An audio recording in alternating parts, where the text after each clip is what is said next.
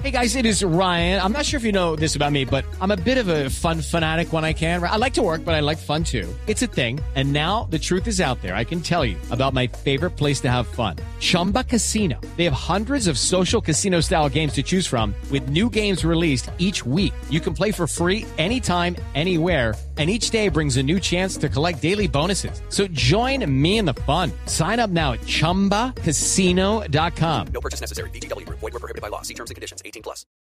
Así lo detectó el radar en Blue Radio. Gabriel Guarín es el secretario de salud de la ciudad de Medellín y lo hemos llamado porque según las cifras que están en poder de las autoridades, la capital del departamento de Antioquia es eh, uno de los sitios de nuestro país que presenta mayor índice de situaciones difíciles para la salud de las pacientes por cuenta de las cirugías estéticas fundamentalmente realizadas en centros no autorizados. Doctor Guarín, buenas tardes. Eh, muy, muy, buenas tardes, eh, Ricardo, y a todos los radioescuchos del programa Radar. Doctor Guarín, muy amable, es un placer eh, tenerlo aquí en el programa. Quiero preguntarle inicialmente cómo se observa esta situación en la capital antioqueña, esta situación de las cirugías estéticas practicadas en sitios no autorizados, en sitios que no cuentan con las prestaciones para adelantarlas. Eh, efectivamente, la ciudad de Medellín es un, referente a nivel internacional eh, porque la cirugía estética pues ha, tenido un, auge muy grande. Eh, sin embargo, también reconocemos que ese reconocimiento ha generado que en algunos sitios se pasen de los límites para poder realizar dichos procedimientos y hemos tenido algunas complicaciones, por eso la administración con el Consejo Municipal y los profesionales de la salud y directores de clínicas y hospitales crea un, un, comité de seguimiento para hacer propuestas que le den una mayor seguridad y garantía a todas las mujeres y también hombres que quieren hacer algún procedimiento estético en la ciudad de Medellín. ¿Hay algún estudio que indique cuántos centros de estética o, centros eh, dedicados a este tipo de procedimientos eh, están adelantando cirugías o procedimientos invasivos sin autorización, sin tener eh, los requisitos mínimos? no, la, verdad es que ha sido un poquito difícil por varias razones. en primero es porque hay tres tipos de, instituciones o, sitios uno, los que llamamos eh, de cosmetología, que obviamente pues cuando cumplen las normas y, las leyes y hacen adecuadamente los procedimientos, pues se les da su autorización. Hay otros que son ya los centros eh, de médicos o de estética, donde los médicos esteticistas hacen las, cirugías y ya las clínicas eh, en las que se deben hacer las eh, cirugías por eh, plástico, que son más complejas. Entonces, mm, la cantidad de, establecimientos, la verdad es que mm, la mayoría cuentan con todos los otros requisitos, pero solo cuando nos ponen una queja y vamos a algún sitio en particular a ver qué pasó, algunas de esas instituciones eh, no cuentan con todos los requisitos, pero no tenemos un inventario previo, sino cuando ya se presenta alguna queja o alguna complicación. ¿Cuántas quejas se han presentado recientemente ante la Secretaría de Salud de Medellín por eh, malos procedimientos adelantados en estos centros estéticos? La institución realmente que eh, registra las quejas y la que es la encargada de la inspección, vigilancia y control es la Secretaría Departamental. Pero más o menos estamos hablando al periodo unas 45 o 50 quejas durante todo el año. 50 quejas entre 45 y 50 es una cifra alta.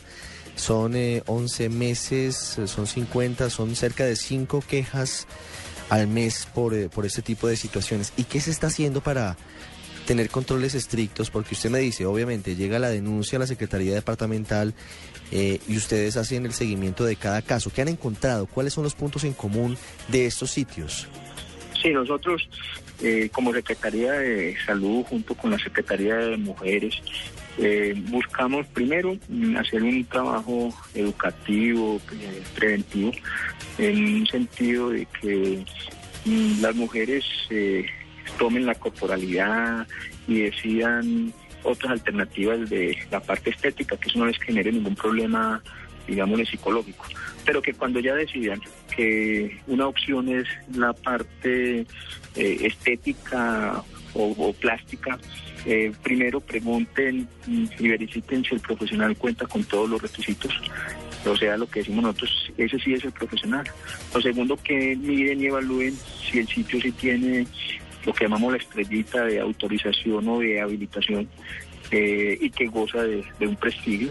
Eh, lo tercero es que no mm, permitan hacer cirugías simultáneas, lo que llaman tres por uno en sitios ambulatorios, sino que más bien vayan a clínicas eh, que tengan la garantía de poder respaldar con una unidad de cuidados intensivos o con un banco de sangre o con otras especialidades para efectos de alguna complicación y también el tipo del material, eh, que el material sí tenga registro INVIMA y que, y que no por barato de pronto podamos incurrir en una imprudencia y en un riesgo.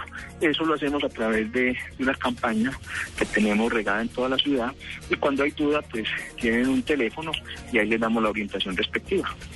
¿Cuál es el caso que usted recuerde lo conmovió más de esas quejas que de pronto llegan a su despacho o llegan a la Secretaría de Salud de Medellín por la complejidad y por lo doloroso de una persona que llega porque quiere practicarse una cirugía estética y termina en malas condiciones de salud o, estafada? Pues generalmente eh, cuando ocurra una muerte, ¿cierto? Generalmente es el, el caso más desastroso. Eh, a principios del año, eh, creo que por allá en febrero, sí hubo una persona que se hizo una cirugía en un sitio ambulatorio.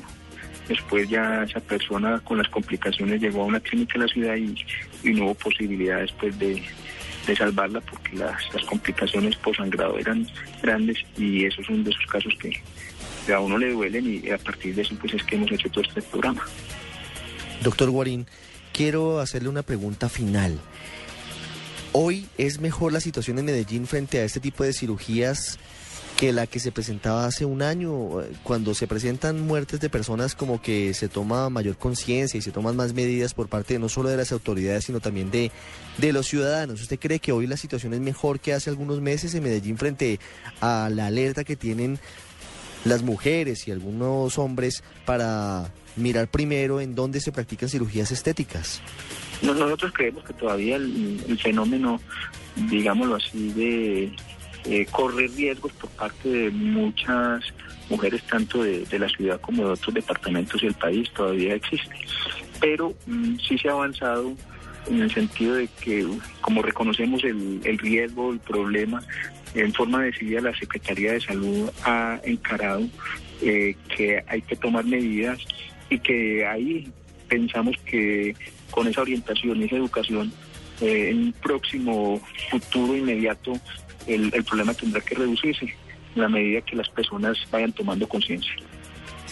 Es Gabriel Guarín, secretario de Salud de Medellín, una de las ciudades que afronta mayores problemas por los sitios clandestinos dedicados a adelantar procedimientos y cirugías estéticas. Doctor Guarín, gracias. Muy No, amable. Ricardo, a usted con mucho gusto. Feliz tarde.